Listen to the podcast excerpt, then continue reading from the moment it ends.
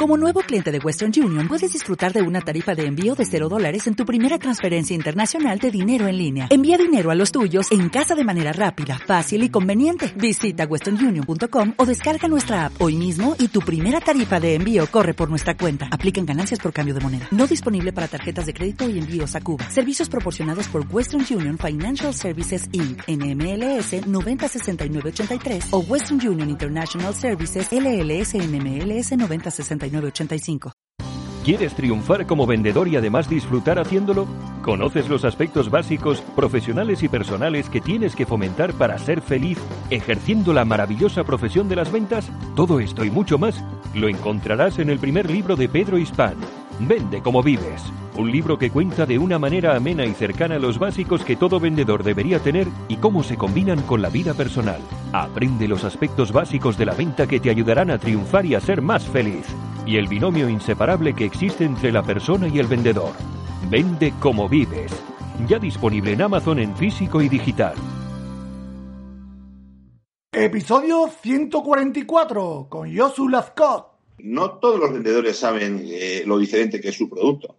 Y lo que es peor, tampoco lo saben ni explicar, ni extractar, ni resumir. Tú no eres capaz de extractar y resumir en una línea, en dos palabras, en una palabra, en qué te diferencias de tu competencia, no lo tienes claro. Si no lo tienes claro, no vas a transmitir y vas a crear confusión.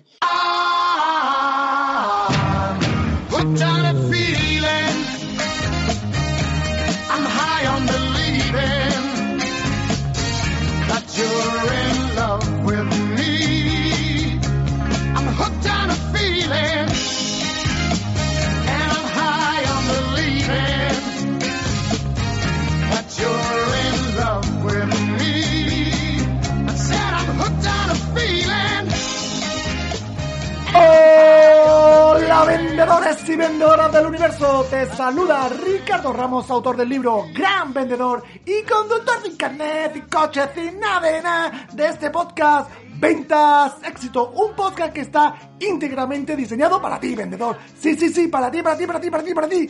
Para que tus ventas, alcances el éxito y sobre todo, sobre todo, sobre todo, te transformes, te desarrolles y te convierta en un gran vendedor.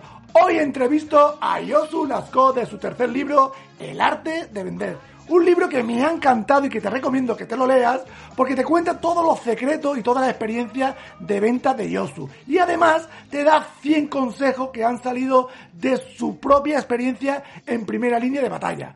Pero antes recordarte que en ventasexito.com tiene a tu disposición una plataforma de formación en venta donde vas a encontrar más de 34 masterclass con expertos en venta. Una nueva masterclass cada semana. Esta semana tenemos la masterclass con Coba Beltrán, que es formadora en venta, donde nos va a hablar de las claves para mejorar la atención al cliente. También el Premium tiene acceso a webinar y bonus exclusivo, material descargable como mi libro Gran Vendedor y acceso al club privado de lectura, donde todos los meses nos reunimos para hablar de un libro.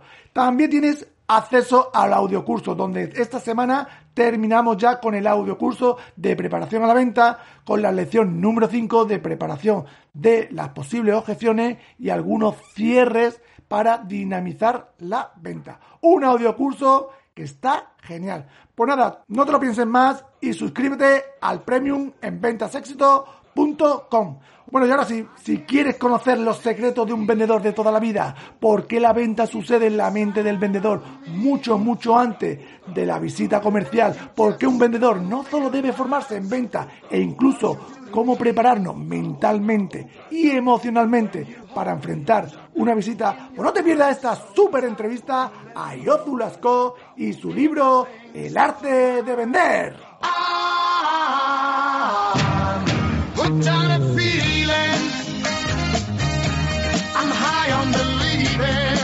Hola Yosu, ¿cómo estás? Bien, caballero, aquí estamos con la energía de Málaga y la energía de Pamplona, juntos. Bueno, yo muy contento de que vuelva por tercera vez consecutiva aquí a Ventas Éxito. Estuviste con Optitud, luego con Optitud ante la adversidad y hoy nos trae un pedazo de libro, El arte de vender.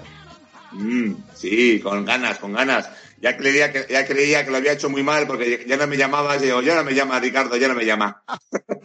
es que tengo, tengo muchos libros, tengo muchos libros ahí pendientes, pero bueno, aquí está el arte de vender, que te tengo que decir que, que me ha encantado el libro. Es un libro que se nota que hasta tú en la, de experiencia en la calle, pateando y toda la vivencia que has tenido, que me encanta todos los consejos que das.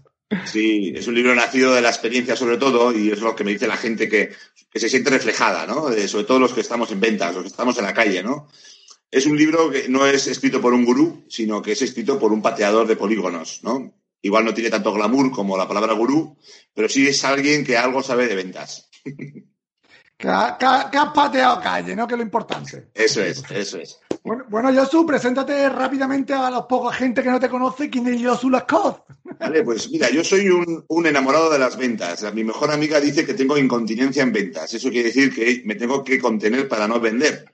¿Vale? O sea, yo tengo que hacer esfuerzos para, no vender en lugar de al revés. ¿Vale? Eh, yo empecé mi primera venta hace seis, a, los seis años, eh, hice mi primera venta, y de ahí pues me despisté por el camino hice una serie de estudios superiores y bla, bla, bla, y bla, bla, bla. Eh, pero lo más importante, ¿quién soy? Eh, soy un vendedor. A mí cuando me dicen, eh, ¿tú qué eres? Digo, soy vendedor. Porque a mí el ser vendedor forma parte de mi identidad como persona y como profesional. Y eso a mí me, digamos que me valida o me, me, enorgullece el decirlo, ¿no? Y por encima de todo, hoy tenemos las bios en las redes sociales y ahí podréis saber más quién soy, pero por encima de todo soy vendedor. Perfecto. Bueno, Yozu, en tu libro dices que las ventas suceden en la mente del vendedor mucho antes de la visita al cliente. ¿Nos lo puedes explicar? Sí.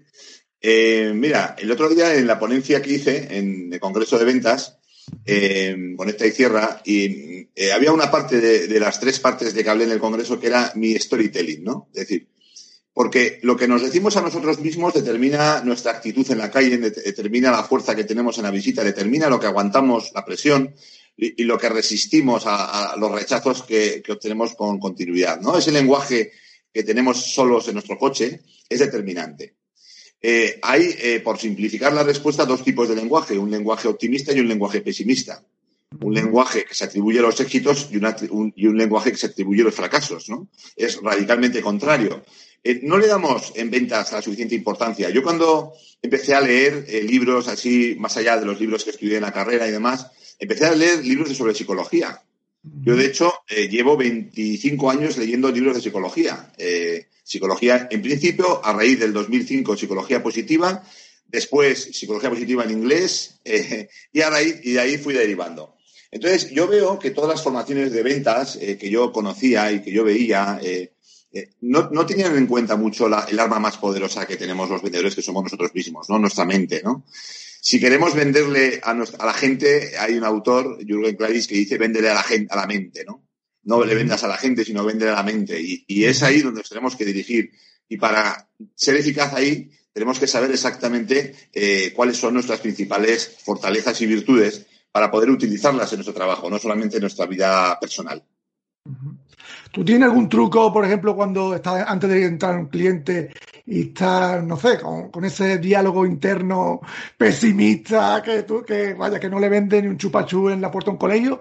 ¿Hay algún, no sé, algún truquillo para los oyentes que nos estén escuchando para cambiar ese, ese ánimo? Mira, os voy a decir un regalo que suelo hacer, eh, suelo dar a mis asistentes en las ponencias in company que hago, en las abiertas no lo hago porque no voy de protagonista, lógicamente, somos varios, entonces me voy a ir de guay, ¿no?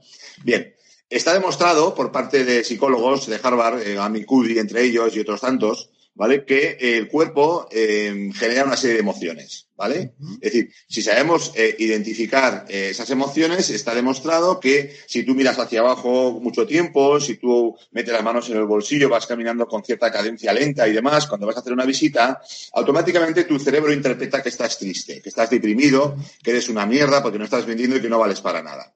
Entonces, con lo cual, primer consejo, vamos a tener un lenguaje no verbal eh, erguido, vamos a mirar hacia adelante, no hacia abajo, vamos a tener gestos enérgicos y luego vamos a hacer un truco que os voy a eh, regalar, que es, esto se llama anclaje, ¿vale? Es, una técnica de PNL, bien, y os la voy a regalar para cuando hagáis una visita. Bien, eh, vosotros tenéis que recordar una situación en vuestra vida que haya sido placentera para vosotros Si ha sido reciente, eh, tendréis más fuerza para recordarla. Si ha sido pasado, tendréis que recurrir a vuestros sentidos, a la vista, al olfato, a, los sonidos, eh, al tacto que estabais, con quién estabais, si estabais solos y demás. Entonces, yo suelo hacer mucho esto con los equipos, ¿no? Es decir, vale, quiero que vosotros recordéis, cerréis los ojos y eh, recordéis ese momento. Y en ese momento en el cual estás viviendo esa experiencia otra vez, ¿vale? Tu cuerpo está reaccionando igual que si la estuvieses viviendo, en ese momento haces un gesto físico. ¿Vale? Hay un vídeo muy bonito que pongo yo, que es una niña pequeña enfrente de un espejo, que lo hace de manera natural, porque el ser humano lo hace de manera natural y por eso la PNL se inventa eh, no porque no tuviéramos estos recursos del ser humano, sino lo que hace es reflejar lo que hacemos de manera normal. Esta niña está en un espejo hablando en inglés, está y en un momento de emoción máxima, de acta, cuando esa emoción está ahí arriba, hace un anclaje con un gesto físico. En este caso la niña hace esto. ¿No? Entonces, claro, imagínate que cuando tú vayas a esa visita, si has capturado y has asociado, has anclado ese gesto físico a esa emoción que has vivenciado y la has repetido en tu cerebro y en tu corazón, cuando cada vez que repitas ese mismo gesto físico vas a reproducir ese estado que produjo esa emoción. ¿Vale? Con lo cual, antes de una visita, a poder ser que no haya nadie delante, porque a ver si vas a entrar a una visita, haces ¡buah! y sale ahí el director de compras, ¿sabes? Y te ve haciendo el loco ahí, entonces igual te encierran, ¿vale? Pero bueno, esto se llama anclaje en PNL, yo lo suelo hacer con, con en las conferencias y tal, y es muy bonito porque hay gente que hasta lo hace hasta bien, ¿no? Suele ser un porcentaje pequeño, pero bueno, ese pequeño truco lo regalo. Vale, perfecto. Eh, Josu, ¿por qué dice que los vendedores de éxito se diferencian en base a su producto, a su, a su maestría y a su persona? Vale. Mira, eh, sí. Em, parte de, esta gráfica eh, se debe a, a, Simon Sinek, ¿vale? En su libro Los líderes comen al final, bien, que tiene que ver con la maestría, ¿vale? Eh, las otras dos aportaciones son mías, ¿vale? Entonces te cuento, os explico las dos aportaciones. Producto, servicio. Eh, no todos los vendedores saben eh, lo diferente que es su producto, ¿bien? No saben, dicho de otra manera, cuál es el valor diferencial de su producto con respecto a la competencia. Y lo que es peor, tampoco lo saben ni explicar, ni extractar, ni resumir. Si tú no eres capaz de extractar y resumir en una línea, en dos palabras, en una palabra, en qué te diferencias de tu competencia, no lo tienes claro. Si no lo tienes claro, no vas a transmitir y vas a crear confusión. Con lo cual, la primera parte más difícil, solo al alcance de vendedores de éxito, solo al alcance de vendedores que venden valor, como dice Josué Gadea, eh, y no venden precio, eh, te podrás eh, diferenciar de todos los vendedores fotocopia, como llamo yo, que venden commodities, ¿no? Que ellos mismos se convierten en un commodity. Bien, la segunda parte de la ecuación es la maestría, ¿vale? Cuando tú estás en una visita de ventas y haces cosas que los demás no hacen, por ejemplo, llegar puntual es una de ellas, si vas a llegar tarde, ya más, ¿vale? Esto es algo clásico de 40 años eh, atrás, ¿vale? Que a mí me lo enseñaron, pero es que hoy en día esto no se cumple mucho. Y pensamos que el cliente es nuestro y es suyo y tiene el mismo valor que el nuestro, ¿vale? Entonces, la maestría tiene que ver con las técnicas y el despliegue que haces tú en una visita de ventas, el control que tienes sobre tu producto, el control que tienes sobre los problemas del sector, sobre los problemas que la competencia está eh, eh, provocando en causas de su ineficiencia entonces, cuando él ve que tú estás aplicando técnicas, que él se siente cómodo, que tú, eh, él no sabe lo que estás aplicando, eh, ve un vendedor solvente, ¿vale? Ve un vendedor que sabe de qué habla. Entonces, esto genera confianza, que es la base del crecimiento de la relación a largo plazo con el cliente. Entonces, cuando veo a una persona con nivel, con preparación, con dominio, con un saber hablar, un saber vestirse para el cliente, un saber expresarse, un saber eh, gesticular y acompañar su mensaje con, su lenguaje no verbal, cuando el cliente ve esto, esto desprende una confianza que hace que el, que el cliente quiera saber más. ¿no? A mí me ha pasado muchas veces de ir a la visita y decir, oye, que yo estoy muy contento con la competencia, ¿eh? ¿No? ¿no? Y decirle, pero si no sabes lo que he venido a decirte, si igual te he venido a regalar dos millones de dólares. Pero bueno, me voy Ya lo que tengo aquí son dos millones de dólares. Venga, venga, joder, te pongas así. No, no, me voy, ¿eh? Que no tengo ningún inconveniente. Y así he empezado yo muchas visitas, ¿no? eh, entonces, eso es la segunda parte, la maestría. Ese mismo cliente me dijo, hombre, yo te voy a decir por qué te, te voy a comprar. Y me dice, eh, la confianza que me has dado, por la maestría que has demostrado en tu visita, Bien, por cómo lo has explicado, cómo me has, eh, me has iluminado a la hora de, informarme sobre cuál es la información sensible que yo no sabía que tenía y tú me lo has demostrado, ¿no? El, ayudarme a mí a hacer crecer mi negocio no tiene precio y tú lo has hecho y por eso te doy las gracias y te voy a comprar. Este cliente lleva conmigo 10 años. El, la siguiente valor eh, entra dentro de mi método, ¿vale? Que será el cuarto libro que ya está en proceso de corrección, por cierto. Qué bueno, qué bueno. ¿Vale? El método eh, tiene que ver con, eh, con la diferenciación, con la propuesta de valor doble, ¿no? A los, eh, a los vendedores siempre se nos enseña a diferenciarnos en base a nuestro producto, a nuestro servicio, ¿vale? Nada más. Pero no se nos enseña a diferenciarnos en base a nuestra persona. Resulta los clientes compran emociones, compran experiencias, eh, eh, todo, todo lo llamamos en inglés, customer experience, ¿vale? Todas estas historias y todo en inglés, ¿vale? Entonces, para fabricar experiencias, tienes que dejar parte de ti en la visita. Tú en cada visita tienes que sorprender al cliente, dejar tu huella dactilar que solamente le pertenece a Ricardo Ramos. Y eso genera fidelidad, genera fidelización a largo plazo. Y claro, eh, si tú eh, únicamente haces una, una, visita en base a tu producto o tu servicio, serás prescindible. Pero si tú añades a la ecuación a la persona, ya serás menos prescindible. Eh, cuando hay mucha homogeneidad en el mercado, como es ahora, fácilmente copiable, todos los productos son todos muy parecidos, así lo mismo. La única parte que no se puede fotocopiar es el ser humano. Y es un valor, a veces muy descuidado, y que yo en mis formaciones enseño a, a hacerlo, ¿no? En base a psicología positiva todo, ¿no? Vale, qué bueno. Es que muchas veces es verdad que vamos a vender y decimos, es que más o menos el producto es el mismo, más o menos el servicio es el mismo que la competencia. O, entonces ahí es donde tenemos que poner en valor nos, nosotros mismos como vendedores, ¿no? Nuestro, claro. nuestra, nuestro servicio, nuestra atención, ¿no? Bueno. Eso es. Y hay muchas veces, a mí me ha pasado, no sé si a ti, Ricardo, que los clientes eh, compran al vendedor. Uh -huh. Y es así. ¿no? Uh -huh. la, el vendedor vende una marca, bien, pero a mí me ha pasado en mi experiencia, vendedores que se me han ido de mi equipo, bien, se han ido a la competencia y se han llevado su cartera en un porcentaje superior al 80%. ¿Vale? ¿Por qué? Por una sencilla razón, porque se establecen vínculos con el cliente. ¿Vale? Se establecen vínculos emocionales con el cliente, que no, que, entonces el cliente no es de las empresas, y hay muchas empresas que no lo entienden esto. Entonces, no cuidan a los vendedores como deberían cuidar y no advierten el peligro que tiene que si tú no cuidas a tus vendedores, habrá alguien que lo haga por ti. Qué bueno.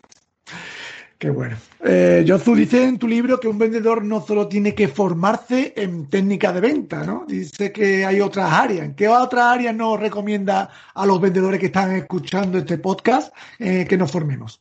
Impresionante, impresionante pregunta, amplísima pregunta. Mira, bueno. a veces te, te, voy a responder diciéndote un pequeño resumen y luego te digo las disciplinas rápidamente. Mira, el pequeño resumen es eh, emulando a Sócrates, ¿eh? Eh, solo sé que no sé nada, ¿vale?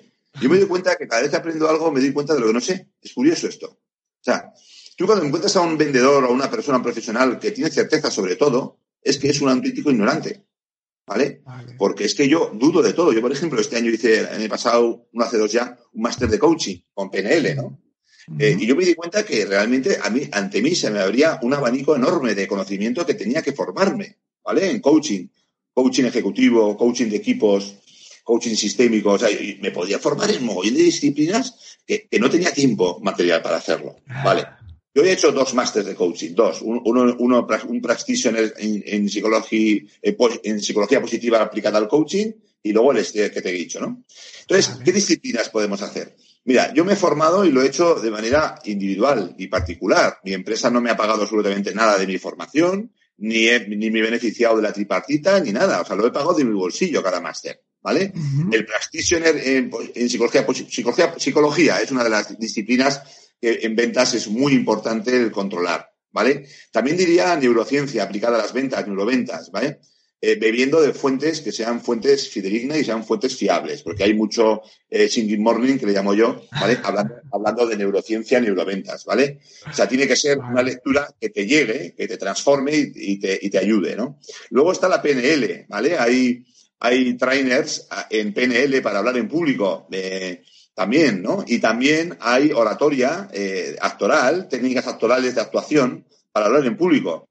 Yo me formé con un actor eh, que sale en la Águila Roja para hablar en las conferencias. ¿Vale? O sea, yo te quiero decir que también hace falta, pues joder, también. Bien.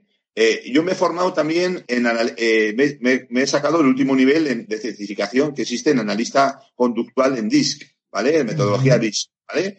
Yo me hice experto en DISC en 2017 después de llevar desde el 98 aplicando esa técnica en mis uh -huh. clientes, en la calle, Me, me, 17, 19 años después me certifiqué el primer nivel, experto, y ahora analista conductual. Para mí, esta es de las herramientas más potentes que hay en ventas, porque te permite adaptar tu discurso al estilo de conducta y lo que quiere oír el cliente que tienes delante y cómo lo tienes que decir. Te enseña cómo tienes que decir y analizar, y no solamente a nivel individual, sino para trabajar equipos comerciales para hacer mapas conductuales de los equipos comerciales, hacer mapas de fortalezas grupales y nutrirnos entre todos y hacer un trabajo cohesionado de un equipo. Eso también lo hago, ¿no? Eh, ¿Qué más eh, te podría decir? Eh, storytelling también, para acabar, ¿no? Técnicas de storytelling, ¿vale? es decir, si tú tienes que dirigirte al cerebro que compra, no te puedes dirigir en el lenguaje del cerebro que no compra, que no decide. Y eso es lo que hacemos los vendedores. Usamos un lenguaje digital, racional, para dirigirnos al cerebro emocional. Y ahí no funcionamos. Entonces, tenemos que saber emocionar al cliente y para eso hay técnicas y hay libros y lecturas apasionantes sobre el mundo del storytelling. Bien, eh, yo me leo uno al mes, eh, siempre mínimo, sobre storytelling. Y bueno, y la ponencia que hice en Pamplona el viernes fue sobre esto, la primera vez que hago una ponencia de storytelling. Bien, y además aplicaba en mi discurso las técnicas y decía, mira, esta técnica que ha aplicado es esto, por esto, por esto y por esto. sin más, yo me callo porque si no yo me embalo, ¿vale? Perfecto, sí, sí, ha dado, ha dado mucho, mucha área donde podemos también centrarnos, ¿no? Porque es importante para, bueno, para hacer un vendedor completo, ¿no? Eh, el mayor peligro de un vendedor es comprar, ¿no? Como dices en tu libro, ¿no? Todas las baterías de creencias limitantes que circulan en la empresa, en la calle, con los compañeros, ¿no? Eh, ¿Qué podemos hacer o cómo podemos no caer en este defecto? Bien, muy buena, muy buena pregunta. Eh, eh, hay un ejemplo, hay una, manera que es la experiencia, ¿vale? Es decir, cuando tú tienes experiencia en ventas, llevas años, tienes un talante optimista, porque tienes una actitud optimista ante los problemas, tienes una explicación optimista ante los problemas, ¿vale? Detectas explicaciones que no cuadran con la tuya, ¿vale? Eh, normalmente, eh, las personas que tienen estas creencias sobre el mercado, sobre la saturación del mercado, sobre todos los puntos son iguales, sobre las puertas frías han muerto, el marketing misa ha muerto, o sea, una serie de tonterías que dice la gente, ¿vale? Eh, se basan y se alían con la estadística, ¿vale? Automáticamente ellos tienen un pálpito emocional y lo tienen que reforzar con la razón, con lo cual aplican la, la estadística y dicen, el 85% del mercado está saturado en vinidor por ejemplo, ¿no? Claro, tú tienes experiencia en lo contrario, que el, 85% de tus visitas las estás cerrando en la acera de enfrente, ¿no? Y la acera contraria no, esa acera ya debe ser otro ecosistema en el cual no funciona. Entonces, ¿cuál es una manera de discutir las creencias? Primero, la experiencia. Si tú tienes experiencia, eh, podrás discernir eh, cuáles eh, son correctas o no. Si tú has sido entrenado en optimismo, ¿vale? yo entreno a los equipos en optimismo, detección de pensamientos optimistas y pensamientos pesimistas, sabrás identificar más fácil si lo que te están diciendo es una creencia irracional. ¿Vale? Las creencias irracionales se combaten desde el pensamiento racional. Y esto es en base a un ejercicio que hago con mis alumnos, que es la terapia cognitiva de Albert Ellis, de tres pasos. ¿Vale? Es la discusión del pensamiento. Bien, eh, serán cuatro, en la, fase de discusión, la fase D, serán eh, cuatro técnicas de discusión de pensamiento. ¿Vale? Entonces se trata de discutir tus propios pensamientos contigo mismo a solas en el coche. Llevas una hoja, apuntas la A de adversidad, la B de creencia, de belief y la C de consecuencia. Después, la D de discussion, empiezas a discutir contigo mismo. Porque claro, ¿qué sucede? yo lo que te digo a ti y a todos tus oyentes del podcast está pasando con 10.000 filtros. Todo el mundo está filtrando todo en base a sus experiencias, a sus vivencias y a su personalidad. Pero lo que se dice en ellos no, no, no coge ningún filtro. Va directamente al fondo, a creencia. ¿Vale? Se van conformando las creencias así. Bien. Estas creencias luego dan lugar a identidades y se mezclan también con los valores. Con lo cual es un tema complicado. Y como no soy entrar en, ese tema, porque si hay algún psicólogo escuchando, igual me dice, es así, ¿sabes? Pero sobre todo eh, tenemos que tener experiencia y discutir con nosotros mismos cuando tengamos esas creencias. Yo un momento, cuando yo empecé, esta técnica la aprendí en el año 2005, yo llevaba en el coche una hoja, iba apuntando la creencia, ¿no? Y cuando yo empezaba a discutir eh, y apuntaba el bolígrafo, eh, me daba la vuelta en el coche y entraba un cliente yo había conformado una creencia, como por ejemplo los bomberos de Navarra, que siempre compran por concurso. Y yo dije, yo, ¿quién te dice a ti que los bomberos de Navarra, tú, esta partida en concreto de producto químico no la compren por concurso? Porque compraban cuando tú vendías servicios. Igual esto no. ¿Cuál es la mejor manera? Dar la vuelta a la rotonda y entrar en los bomberos a puerta fría. Bien, repito, las puertas frías solo están en Alaska, ¿vale? Bueno, en Alaska, en el Polo Ártico y en el, y en el Antártico. Eh, y comprobar si realmente hay concurso o no. ¿Cuál fue mi sorpresa? No había, no había concurso para esto. Hoy en día es de mis mejores clientes. Y con esa técnica, ¿vale? Vale. Eh, entendido, entendido. No, tú dices también, dice también tu libro que el compromiso del vendedor es lo que marca la diferencia, ¿no? El tener un compromiso, ¿no? Eh, yo tengo una pregunta. ¿Cómo nos podemos comprometer con la empresa, con nosotros mismos, cuando las circunstancias laborales o las circunstancias de venta no son las mejores, como por ejemplo ahora? Eh, también una pregunta difícil de cojones, ¿vale? Entonces, vamos a ver, si soy capaz de, responderla, ¿no? El compromiso, hay un concepto eh, en inglés, ¿vale? que se llama engagement, ¿no? De hecho, hay un medidor de engagement, eh, hay una tabla eh, y unos análisis eh, racionales para saber si tus empleados tienen, están comprometidos o no. ¿Vale? Claro, las estadísticas hablan de que el porcentaje de compromiso en las empresas es muy bajo para con sus marcas y sus empleadores y para con, para con el, el leitmotiv de la empresa, para con, el alma de la empresa, ¿no? Es decir, la gente no le gusta trabajar, no están disfrutando Mm. trabajando, ¿no? Eh, están trabajando de una manera eh, totalmente extrínseca, totalmente pecuniaria, ¿no? Yo tengo que sacar adelante una familia, que no es poco, el que tengas un trabajo para ello, pero no es suficiente. Claro, si yo quiero fomentar un compromiso, tengo que tener ya desde la empresa una serie de, acciones para fomentar ese compromiso. Pero es que la mayor parte del compromiso es un compromiso personal, es una decisión personal. Eh, y ahí la empresa no interviene. Vale, la motivación intrínseca, que está directamente relacionada con el, con el compromiso, nace de uno mismo. Esto no, lo puedes comprar en el hiper en, saldo, ni le puedes pedir a tu jefe que te lo dé. Claro. Pero sí puedes pedir a tu jefe que no te lo quite, el que ya tienes. Vale. ¿Qué podemos hacer? Eh, hay una parte, eh, una parte de la ecuación que siempre se repite, que es la autonomía en el trabajador dotar de autonomía al vendedor para hacer sus propios planes de carrera, sus propios planes de objetivos, sus, sus segmentaciones, su tipo de visita, su manera de enfocar la visita. O sea, la autonomía genera compromiso, ¿vale? Y hay otros, hay otros tantos indicadores que se trabajan desde la psicología positiva organizacional que hablan de que tenemos que tener en una empresa para fomentar el compromiso de los trabajadores, ¿no? Conciliación laboral, también hay, una serie de, de factores soft, ¿vale? Que no son económicos, pero que ayudan a que te sientes tú identificado con una empresa, identificado con una marca, ¿vale? Eh, hay otra parte que tiene que ver con todo el tema de la gestión emocional. ¿A ti cuántas veces te han preguntado un director de ventas qué tal estás? ya Pocas, pocas. Vale, ya sé pocas, porque a mí nunca, ¿vale? Entonces, quiero decir esos detalles, y te podría enumerar una lista de 35, pero creo que no tenemos tiempo, eh, son los que fomentan el compromiso de un trabajador. ¿Vale? Eh, hay una empresa que tiene, eh, bueno, el tema de la felicidad en las organizaciones, yo estuve metido en esa Mare Magnum con una empresa que tenía, que luego ya pues no, pude dedicarme a todo y, se llamaba Felicidad Sostenible, ¿no? Tuve reuniones con San Miguel en Madrid para hacer cosas juntos, con ADECO también eh, cuando estaba Margarita Álvarez eh, y otras tantas y tal, eh, y, aprendí mucho sobre compromiso, ¿no? Y de hecho, fíjate que es una diapositiva que no me cabe, eh, la pongo adrede en mis ponencias, cuando las hago en 16.9, ¿vale? Y pongo, y, y, digo, es una palabra tan grande que no me cabe en la diapositiva, ¿vale? o sea, que has dado con una palabra importante en la pregunta y digo, porque es un factor determinante a la hora de tus resultados. Si tú te comprometes con tu mejora continua y no dejas en manos de los demás tu desarrollo personal, es cuando creces. Porque tú te has comprometido no solo con tu empresa, sino contigo en ser cada vez mejor.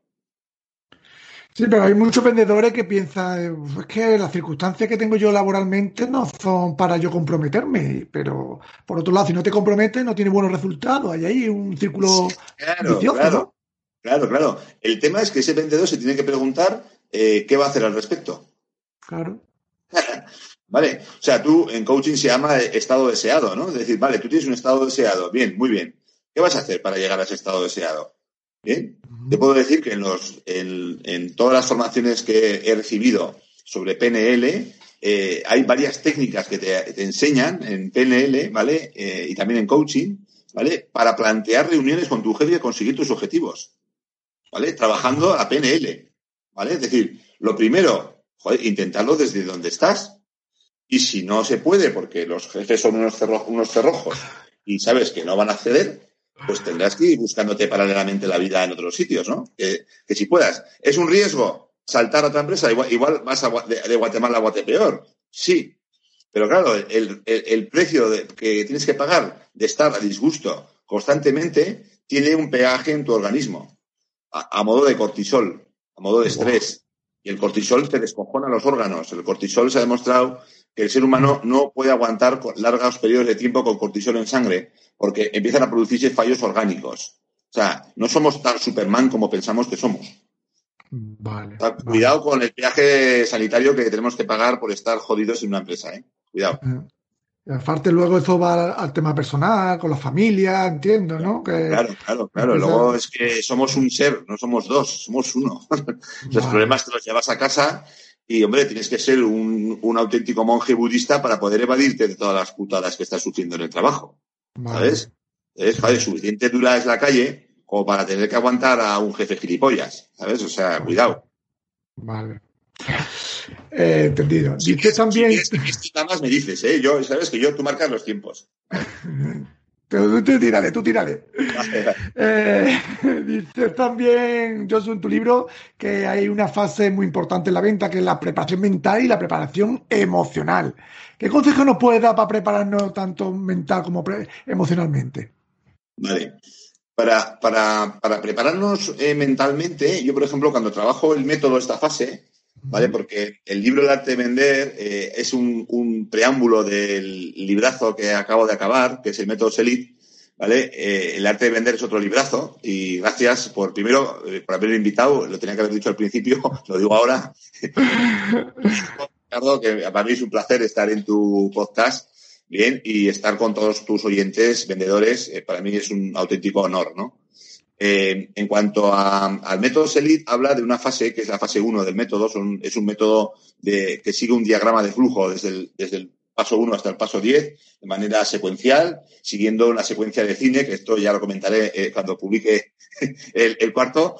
¿vale? Eh, entonces, hay una parte que es la preparación mental y emocional. La preparación mental, yo trabajo sobre todo optimismo, ya lo hemos hablado hace un momento, y luego la preparación emocional eh, yo trabajo, eh, trabajo tres disciplinas, ¿no? Trabajo, por una parte, todo el tema de PNL, todo el tema del lenguaje corporal, para transmitirnos emociones al, cerebro. Eh, por ejemplo, hay, te voy a decir una muy sencilla, otro truco muy sencillo. Prueba a ponerte un bolígrafo en los dientes durante dos minutos, ¿vale? Y luego escribe lo que has sentido, ¿vale? Y me lo dices, ¿vale? Entonces, hay muchas técnicas al estilo en PNL que te refuerzan estados emocionales. Bien. Hay otra técnica, eh, hay otra, eh, otra parte que es eh, que yo trabajo en la fase emocional también, que es la positividad, el trabajo de positividad. No solamente en entornos laborales, sino también en el propio trabajador, el propio vendedor. ¿Vale? Entonces, hay lo, que, lo que yo le llamo los cuadernos de la positividad, que no es mía la técnica, sino que es adoptada de lo que mucho que he leído y aprendido. Entonces, se trata de fomentar las emociones positivas en tu vida, no solamente en tu trabajo, sino en tu vida para tener un, para tener un estado emocional positivo correcto, una valencia positiva. Bien, el tener una valencia positiva no significa eh, que seas un happy flower, que vayas eh, silbando por el campo y contando amapolas. Eh, la positividad y el optimismo no son iguales, ¿vale? Porque el optimismo tiene que ver con el pensamiento y la positividad tiene que ver con la emoción, ¿vale? Entonces, el mayor experto del mundo en emociones habla de 10 emociones, pero es que hay muchas más. Y es importante trabajar las emociones propias y también saber reconocer las ajenas. ¿Bien? Hay gente que no tiene esa intuición, porque esto es, esto es a nivel reptiliano y a nivel límbico, ¿vale? Sobre todo, es un tema intuitivo. O sea, tú puedes leer las emociones que tienes delante, pero hay gente que tiene esa incapacidad. Le tienes que explicar. ¿vale? Luego también se trabaja eh, todo el tema de fortalezas. Bien, el tema de fortalezas, que es la tercera, la cuarta parte que trabajo en la parte mental tiene que, y emocional, tiene que ver con que eh, tienes que hacerte un diagnóstico de, fortalezas, en qué eres bueno, en qué eres potente. Esto creo que ha salido en los podcasts anteriores, ¿verdad? las cinco primeras fortalezas en las eh, que tú has salido en ese autodiagnóstico, en ese test, que es gratuito además, eh, puedes hacer las, cinco primeras. Bien, está demostrado que cuando tú aplicas en tu trabajo de vendedor aquello en lo que eres bueno, aquello en lo que te sale de manera natural, que no tienes que pensar ni hacer un gran esfuerzo en realizarlo, te sientes revitalizado, te sientes con más energía, te sientes con unas emociones positivas de alta activación, ¿vale? Ya sabes que hay cuatro cuadrantes de activación en emociones, ¿bien? Tanto negativo como positivo, y dentro de cada uno de los dos de alta activación y de baja activación, ¿vale? Entonces, hay técnicas para fomentar esos estados emocionales positivos en tu vida. Eh, una de las maneras de fomentarlos es dando a los demás. ¿Vale? Si tú das y ayudas a los demás, eh, recibe un chute de emociones positivas más el que da que el que recibe. y esto, cuidado, porque hay investigaciones que lo han demostrado y, es como ayudarle a una viejecita a pasar el paso de cebra por la calle. Ah, yo creo que todos los oyentes lo hemos vivido en algún momento de nuestra vida, cuando hemos, hemos dado algún regalo, hemos dado algo y hemos sentido, no, no hemos sentido mejor que, que el que da dado el regalo, por ejemplo. ¿no? Porque además está al alcance de la mano. Otra, otra emoción muy bonita que os voy a regalar, esta, que está directamente relacionada también con un pensamiento, que es el optimismo. Bien, porque el pensamiento y emoción están íntimamente relacionados, no están separados, conviven en nuestro cerebro. Bien, eh, esto se llama la carta de agradecimiento. Y esto para que todos tus oyentes hagáis este ejercicio, ¿vale? Con vuestros seres queridos. Bien. Eh, se trata de redactar una carta sin límite de extensión a una persona que os importa o os ha importado. Puede estar muerta esa persona y, lógicamente, no le vas a entregar la carta, te la guardas. Bien, pero puede estar viva. Entonces tú le llamas a la persona, le dices que le vas a decir algo muy importante. Tú en esa carta redactas por qué esa persona es importante en tu vida, qué te aporta. Bien, eh, tú le dices que le vas a decir una cosa muy importante y quieres estar con ella sola sin ningún tipo de interrupción. Lógicamente no se la vas a leer en un bar, ¿vale? Y al lado de un teléfono móvil, de la pantalla de ordenador, ¿eh? tiene que estar totalmente solo con esa persona porque es algo muy importante lo que has venido a decirle y le lees la carta. Eh, yo este, he hecho este ejercicio con un vídeo de fondo y música en mis talleres y la gente llora. Bueno, los pelos de punta, los pelos de punta, ¿eh? Vale, vale. Pues si alguno tiene cojones de hacerlo, que, me lo, que, lo haga. ¿Vale? Está demostrando que los niveles de optimismo previa medición que tienes después de haber hecho este ejercicio, la carta de agradecimiento, ¿vale? Eh, se mantiene durante tres meses. Otra técnica, y esta es la última que os regalo, porque si no me va a matar el tiempo, tiene que ver con el diario de las tres cosas positivas que te han pasado en el día. Tres cosas buenas, también llaman el diario de las tres bondades. Bien, que se trata de ir anotando todos los días antes de irte a la cama tres cosas buenas que te han pasado. Bien, lo haces durante dos meses. ¿Y qué estás haciendo? Estás entrenando a tu cerebro para observar cosas positivas que están pasando todos los días y que como estás con la visión túnel de negatividad, de no me compra, no me compra, no me compra en la crisis el COVID, pues no estás abriendo tu mente con todo lo bueno que tienes y que te está pasando. Entonces, ese ejercicio es otra técnica muy potente para empezar a invertir la polaridad de tus emociones y de tus pensamientos. Qué bueno, Jesús, qué bueno, qué bueno. Es poner el foco en los pequeños detalles, los grandes detalles que tenemos día a día, que los notamos como normales, pero no son normales. Claro, claro, eso es como el cuerpo, cuando te rompes un, tendón de un hombro, joder, que no, te, eh, te, vuelves inútil, joder, y dices, pero la hostia, tengo mogollón de, de, músculos y tendones que no, no, les presto atención y que no los pongo en valor. Pero cuando se te rompe, dices, coño, pero si no puedo poner el café en el microondas que no puedo levantar el brazo así. Así, así. Pues así con todo en la vida, ¿verdad? Qué bueno. Claro. Bueno. Tú dices también que en tu libro que los vendedores cometemos un error ¿no? en utilizar factores racionales cuando hablamos, cuando presentamos, omitiendo la fuerza de los factores emocionales. ¿Cómo se transmite las emociones, por ejemplo, en una presentación de venta? Bien, utilizando un lenguaje analógico. El lenguaje analógico. Respuesta corta. ¿Vale? Ahora, ahora te digo. Explícalo, explícalo. ahora te digo la respuesta más eh, prolongada. Mira, yo abrí la conferencia del viernes con una foto de un neardental eh, de rostro, solamente de busto, ¿vale? Sobre fondo negro. y, y, el neardental estuvo presente un cuarto de la mi ponencia. Y yo empecé a hablar de, los tres cerebros que tenemos, ¿bien? Hay una teoría de los años 60 que es aceptada por todo el mundo, ¿bien? Que es la teoría de Paul McClellan, ¿vale? Que habla de tres cerebros que tenemos. Uno tiene 500 millones de años, que es el, cerebro eh, reptiliano. Otro cerebro tiene 200 millones de años, que es el cerebro límbico. Y luego hay el último cerebro que se desarrolló eh, sobre los dos anteriores fue el cerebro racional, que tiene 100.000 años. Bien. Resulta que el cerebro racional solo entiende de datos y de cifras eh, utilizando un lenguaje digital. Bien. Sin embargo, está demostrado que en un 95% de las decisiones de compra de tu cliente, bien sea una compra técnica o una compra emocional, se producen de manera inconsciente. Esto quiere decir que se producen en los dos cerebros primitivos, en el cerebro límbico y el cerebro reptiliano. ¿Qué sucede? Que si yo quiero eh, eh, provocar un cambio, ya lo dice Seth Godin, dice, si no provocas incomodidad y participación, no provocas cambio, no te compran. Claro, para producir un cambio, ¿qué tienes que hacer? Hablarle de cifras, de dónde estás, en cuántos países estás, lo que facturas y demás, o tienes que estimular eh, la sinapsis en estos dos cerebros primitivos. Claro, estos dos cerebros primitivos no entienden el lenguaje digital. Entonces, cuando tú te diriges a ellos en ese lenguaje, ¿vale?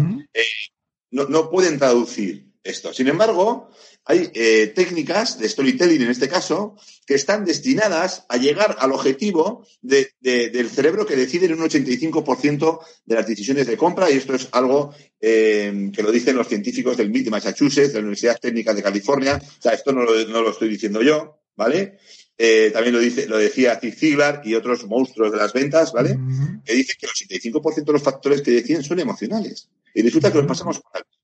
Es decir, si tú no eres capaz de excitar las neuronas eh, que están en, esos cerebros que deciden, en ese cerebro emocional, no vas a, producir cambios en tu cliente. Cuando se produce una excitación de esas neuronas a nivel, a nivel microscópico, se producen señales eléctricas. Y esto es el principio de la generación de una emoción.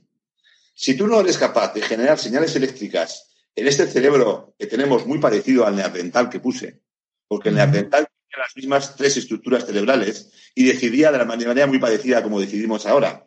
Bien, de hecho, a nivel anatómico, al, macho se le dotó de visión frontal y a la hembra se le dotó de visión bilateral para poder cuidar a la prole. O sea, nosotros somos animales y tenemos dos cerebros que tienen 700 millones de años que son obviados de manera sistemática en nuestras presentaciones de ventas. Hay una técnica muy potente en, en lenguaje analógico, yo enseño 30, esta técnica es una de ellas, eh, es la metáfora. Vale. Vale. La metáfora, yo en mis talleres combino todas las 30 técnicas, eh, eh, monto un cisco. vamos al ascensor, venga, el ascensor, vale, venga, tienes un minuto y medio. Bien, y ahora me vas a mezclar esta técnica y esta otra. Vale, Por ejemplo, hay un político español que abusa de las metáforas. No voy a decir el nombre. A ver si se mosquean los demás, los que le votan. Hay un político que dice demasiadas metáforas. Entonces, claro, todo en exceso es malo. La metáfora. Hay una escena de una película que es Entre Copas. ¿eh? La película es del 2004.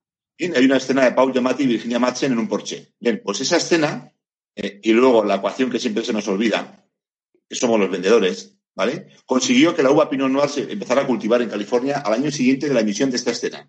Y la técnica que utiliza eh, esa escena es la metáfora. La metáfora es el lenguaje que entiende eh, eh, ese, cerebro vernáculo que tenemos, ese nerdental que tenemos todos dentro, ¿no? La emoción, la metáfora. Entonces, ese lenguaje lo entiende. Entonces, em, ¿utilizamos metáforas en los discursos de ventas? Poco. Sin embargo, cogeros la prensa de hoy y mirar cuántas metáforas vienen en la prensa en un día cualquiera. O analizar qué porcentaje de metáforas utilizan en un discurso un político. ¿Bien? Bien. Eh, este que os he dicho abusa, ¿vale? Pero eh, es difícil que en nuestro lenguaje cotidiano eh, renunciemos a las metáforas. Es, a, vosotros os pasará. Y así hay otras 30 técnicas que se dirigen a ese cerebro que decide. Perfecto. Muy bien, muy bien. Bueno, Yozu, ya para terminar este, esta entrevista, siempre a todos mis invitados les hago una, una preguntita. ¿Cuál es el mejor consejo que le puedes dar a un vendedor? Bien, eh, pues fíjate, eh, te lo voy a decir y este consejo va a estar dirigido tanto a vendedores junior que empiezan ahora, que nunca han vendido, como a vendedores senior que llevan años, ¿no? Juntarse con los mejores. Juntarse con los mejores. Muchas veces, muchas veces el vendedor junior no es acompañado, es dejado a su suerte en la calle, solo, con una mínima formación o sin formación, y no es acompañado en esas fases, ¿no? Muchas veces los vendedores senior también están solos, tienen unas, unas carencias, tienen unas, eh, unos hábitos muy difícilmente radicables y nadie está ahí para decirles eh, lo que están haciendo mal, ¿no? Nadie está para acompañarles ahí en esa soledad que tienen. Con lo cual, eh, para mi consejo es que busquen ayuda y que se junten con los mejores, que no tienen por qué ser de su sector. Él le puede decir a un vendedor que sabe que vende, oye, ¿te puedo acompañar mañana en tu día de trabajo? Yo voy a estar callado, observando. Joder, perdamos la timidez, invirtamos en, en, las relaciones eh, y en las vivencias y en, las experiencias de éxito que han vivido los demás, que podremos eh, atajar caminos, podemos ir más rápido, ¿vale? No sin esfuerzo, pero sí, juntarse con los mejores. Esta es mi respuesta. Qué bueno, qué bueno. Pues tomaremos nota, tomaremos nota. Bueno, Josu, ya para terminar, ¿dónde te podemos encontrar, saber de ti, contratarte, comprar tu libro? Cuéntanos un poquito. Voy a hablar un poco en andaluz, que es que me encanta oír. y no me puedo resistir. De hecho, a mí me dicen que soy un andaluz navarro.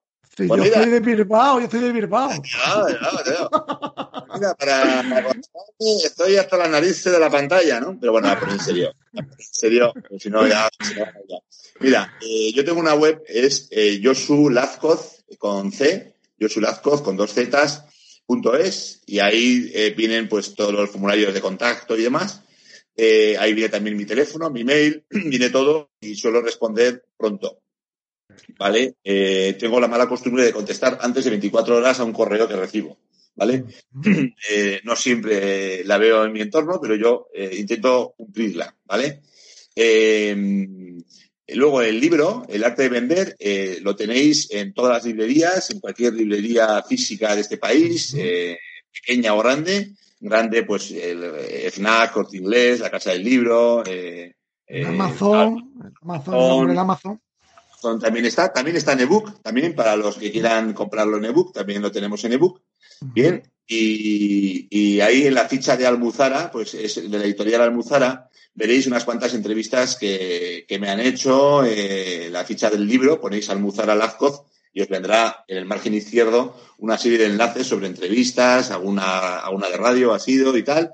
Mm, eh, algunas han hecho copy-paste, o sea, no, no, no veréis gran, gran elaboración ahí, pero bueno. Muy bien, muy bien. Pues un libro, yo de aquí quiero aconsejarlo porque a mí me ha encantado, de lo, ya te lo puse el otro día, que es uno de los mejorcitos que me acabo de leer, pues yo continuamente estoy leyendo y se nota de que es un vendedor de calle y son experiencias y sobre todo que explica las cosas y luego te da un consejo que, que muchas veces dices tú, ostras, boom, qué consejo más bueno, que no me había caído, ¿no? Que de aquí, eh, pues a todo el mundo que quiera leerlo yo lo aconsejo enormemente. ¿Y para cuándo el cuarto libro, el, que, el método Celit? Bien, eh, bueno, en principio gracias por tus palabras, Ricardo. Es un, sé que eres un devorador de conocimiento y eso te honra y eso te hace crecer eh, y nos hace crecer a todos, ¿no? Los que estamos en esa mejora continua, ¿no? Eh, la verdad que es un libro, El arte de vender, que nació de mi experiencia. De, son 100 reflexiones sobre ventas. Una de ellas no, no, está clasificada porque es 100 más 1, que es a los vendedores se nos paga por vender y no por trabajar. Esa es la primera reflexión del libro. Si os gusta esa reflexión, eh, podéis adquirirlo el, libro, ¿no? Y luego hay más de 125 consejos, ¿no? Al final es un libro que está nacido de la experiencia eh, en la calle mía, con equipos de ventas. Yo he estado formando equipos de ventas por todo el país y, y sigo haciéndolo ahora por cuenta propia, pero por cuenta ajena, pues casi 20 años haciéndolo y, además con resultados, ¿no? Entonces, bueno, pues eso está reflejado en el libro. El método SELIT ahora está, eh, estoy haciendo las correcciones orales, que son eh, pedradas que tienen los escritores que me la, han pegado, ¿vale? ¿Sabes? y he hecho, he hecho no sé cuántas correcciones yo, ahora estoy con las orales y luego se lo digo con un corrector de estilo y, profesional que le pago para que me lo haga, ¿vale? Y después de eso, la editorial te manda lo que le llaman las galeradas, ¿no? yo corrijo las galeradas otra vez, se lo reenvío, me vuelvo a enviar la galerada segunda, lo vuelvo a corregir, y entonces llega un momento que digo, Josu, deja de corregir. Con lo cual, dicho esto, el, este libro va a estar, ya creo que será el 2021, ¿vale? no, no voy a tener prisa en, en, sobre todo que fui a Barcelona a presentar el otro, macho, y estábamos seis. Me pilló el 12 de marzo, el 14 fue la alarma, y claro, fueron seis, ¿no? Entonces, joder, yo quiero disfrutar de la gente, que la gente esté, que lo pueda disfrutar. Entonces, vamos a esperar a que. Pero es un librazo, ¿eh? O sea, el feeling que tengo con este libro, el método Selit, es el mejor de los que he escrito, ¿vale? Ya os lo dejo ahí. Eh, tengo artistas, artistas invitados de mucho, mucha, mucho calado. Tengo tres, cuatro artistas invitados. Eh, dos de ellos son dos multinacionales y están ahí en el libro, o sea que es un pedazo de bombazo de libro y que va a dar lugar a un proyecto que ya te contaré eh, cuando lo tenga a ver si soy capaz de sacarlo. Porque, claro, cuando no saco, no saco tiempo. muy bien, muy bien, muy bien. Pues nada, también te tenemos el próximo 28 de octubre, te tenemos en el club de lectura que Santiago Torre y yo hemos montado, donde todos los meses ah, hemos elegido un libro de ventas y este año, y bueno, este mes de octubre, pues hemos cogido el arte de vender y para un poco obligarnos a, a, leer y a formarnos. Y el día 28, pues te tendremos en, bueno, allí en, el Sky que vamos a hacer. Y bueno, vamos a comentar el libro, vamos a comentar el libro y quien quiera hacerte alguna pregunta, pues también puede hacerlo. Es el, el 28 es martes, ¿no? El miércoles 28 a las 7. Miércoles a las 7, vale. Eh, la entrevista se hace por Skype o por Zoom. Zoom, bueno, ya te mandaré, ya te mandaré el enlace para que la gente que quiera, pues también se puede apuntar al club. Me parece excelente el club de lectura. Eh, no sé si va a ser un club de lectura de libros de empresa o, de cualquier club de lectura. Solo, solo libros de ventas. Vale, muy bien. para vendedores y jefes de equipo, los que nos dedicamos a vender. Os voy a dar una, una para ti y para Santiago. Y lo, y lo pongo en abierto al público por si alguien tiene la felicidad de hacerlo. Yo voy a una feria del libro aquí en Pamplona, que fue hace una semana, ¿ves? No había ni un libro de empresa. Todavía novelas, ya había pues eh, cosas para niños, de, colorear y todo muy bien, ¿vale? Pero eh, no había ni un libro de ventas. Vale, bueno, miento, había un libro de ventas, pero que el que lo escribió no es vendedor, ni está en ventas. Pero bueno, e, era el único. Entonces, eh, yo tengo una presidenta de la Asociación de Escritores Navarros que es una guindilla y me dice, eh, Yosu, he, hablado con Cedro. Cedro es la que lleva los derechos de autor de los libros en España. Es una, asociación sin ánimo de lucro gratis, ¿vale? Que tú te registras ahí tus libros por si alguien te los piratea o lo que sea, ¿vale? Eh, entonces, eh, llamó al presidente de Cedro y le preguntó a ver si había alguna feria del libro digital de empresa. ¿Bien? Y no hay ni una. Y de hecho, hay ayudas por parte del gobierno hacia este tipo de ferias cuando la empresa es sin ánimo de lucro. O sea que esto que habéis iniciado, Santi y tú, si algún día tenemos la pedrada de hacer algo juntos, ¿vale? Pues me sumo y hacemos una feria del libro digital. pues sí, pues sí, porque hace falta, porque, hombre, un tema que, una iniciativa porque hay gente que le cuesta leer y una manera de obligarte, porque al final del mes, bueno, te reúne, tienes que explicar tus dos, tres ideas principales, traemos al autor que en este caso por alguna duda, pues para transmitirnos alguna pregunta, lo que sea, pues siempre está, está bien y siempre aprendes de los demás, ¿no? Porque a lo mejor yo saco otra idea, pero tú me dice otra idea y dices tú, ostras, es verdad, ¿no? y te enriquece. Qué bueno, pues enhorabuena, enhorabuena por el club y nos vemos el miércoles. Todo lo que os pueda aportar, ya sabes que a mí me tienes fidelizado, Ricardo, y yo te ayudo en lo que me digas.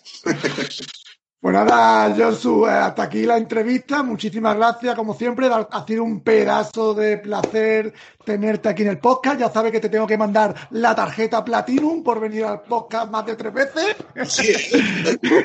Hombre, ya has venido tres veces, ya eres Platinum, ya eres Platinum, como la, la tarjeta del hormiguero. Es importante, importante. Mándame, mándame. Y ya está. Y nada, agradecerte por tu tiempo y sobre todo por compartir toda tu experiencia con todos nosotros. Ricardo, Mucha salud a ti, Ricardo, la familia y a todos los que me escucháis. Sigamos apostando por esta profesión que siempre digo que no necesita ser dignificada. Ya lo es. Perfecto. Pues, te mando un fuerte abrazo. Vale, gracias a ti, Ricardo. Sé bueno.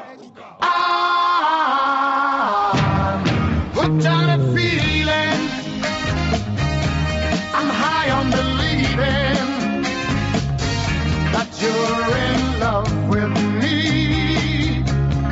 hooked up.